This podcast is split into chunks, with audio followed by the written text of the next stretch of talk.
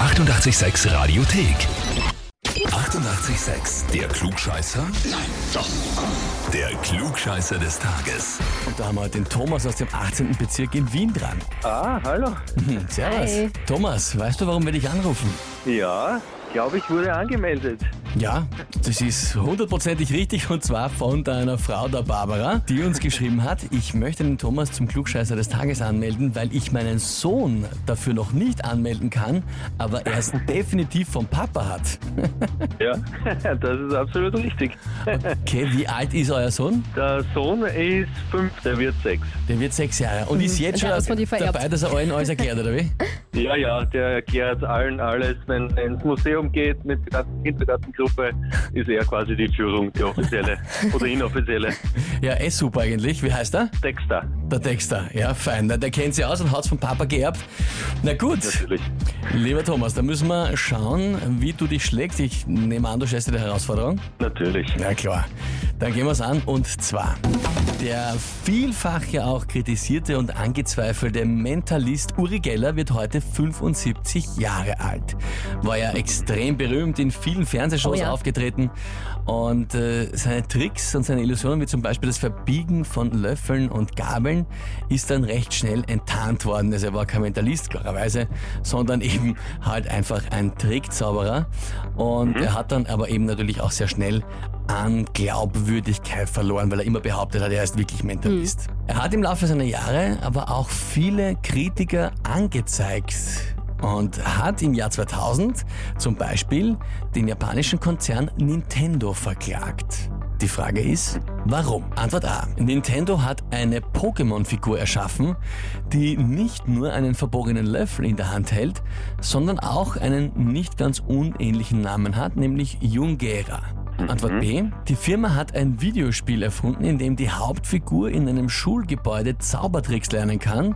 Und zwar von einer Figur, die Uri Geller sehr, sehr ähnlich schaut. Oder Antwort C. Nintendo hat mit einem seiner Unterunternehmen für Spielzeuge ein echtes physisches Zauberset herausgebracht, mit dem jeder den Löffeltrick hat nachmachen können. Na, das sind ja drei, drei Auswahlmöglichkeiten, die eigentlich gar nicht so eindeutig sind. Aber ich würde mal, ich würde mal C eigentlich ausschließen. Also ich, ich, ich habe Nintendo eigentlich nur für die Spielkonsolen, also für das Digitale äh, im Kopf. Also C würde ich ausschließen. Und ich tendiere zu B. Antwort B. Videospiel mit einem Ja. Schulgebäude, wo der Hauptcharakter Zaubertricks von einer Figur erlernen kann, die Uri Geller ähnlich schaut. Mhm, mhm. Und Antwort A war nochmal Die Pokémon-Figur Pokémon. mit dem verbogenen Der einen Löffel. ähnlichen Namen hat. Ja. Ja. Hm. Ist, ist gar nicht so eindeutig. Ich, ich überlege gerade, weil äh, bei Antwort B, was dann das Ding des Spiels ist, also wenn man da Zaubertricks lernt, nein, ich bleib bei B. Bleibst bei B. Ja. Auch wenn ich dich jetzt frage, ob du dir mit der Antwort B wirklich sicher bist. Na, dann wechsle ich. Auch, Und zwar Dann wechsle ich sofort zu A. dann wechselst du zu A. Mhm. das Naja, Pokémon. Das Pokémon.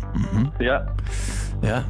Ich meine, natürlich, viele der Computerspielhersteller haben halt Unterfirmen, wo sie eben auch andere Spielzeuge herstellen. Kennt man halt oft nicht so, was man oft gehört, dass die sind, aber ja. Das kann schon vorkommen. Na ja. gut. Antwort A.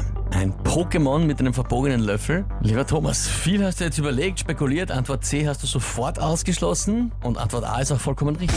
na bitte. Habe ich ja gleich gewusst. Oh, ja, Natürlich. Nein, die ist Du sofort wolltest das gleich nur gut. spannend machen, gell? Ja, genau. Ja, sicher. Damit die Zuhörer auch mitraten. Eben, eben. Fürs Mitfiebern. Sehr nett von dir. Thomas, das heißt für dich, Ja. du bekommst den Titel Klugscheißer des Tages, bekommst deine Urkunde und natürlich das berühmte 886 klugscheißer -Häferl. Na wunderbar. Sehr gut. Ja, Jetzt ist offiziell. definitiv. Will ich dann auch an meinen Sohn gleich weitergeben, natürlich. Naja, oder in ein paar Jahren hier dann einfach einmal Selber anmelden, anmelden. wenn der Text älter ist, dann geht sich das aus. Ja? Na sicher. Thomas, viel Spaß damit, liebe Grüße an die Barbara und den Texter. Ja, danke schön, danke. Alles Liebe. Ciao. Ciao. Ciao. Und wie schaut's bei euch aus? Wen habt ihr, wo ihr sagt, ihr müsst auch einmal unbedingt antreten zum Klugscheißer des Tages, weil immer alles besser war, der hat den Titel verdient? Anmelden auf Radio 886 AT. Die 88,6 Radiothek.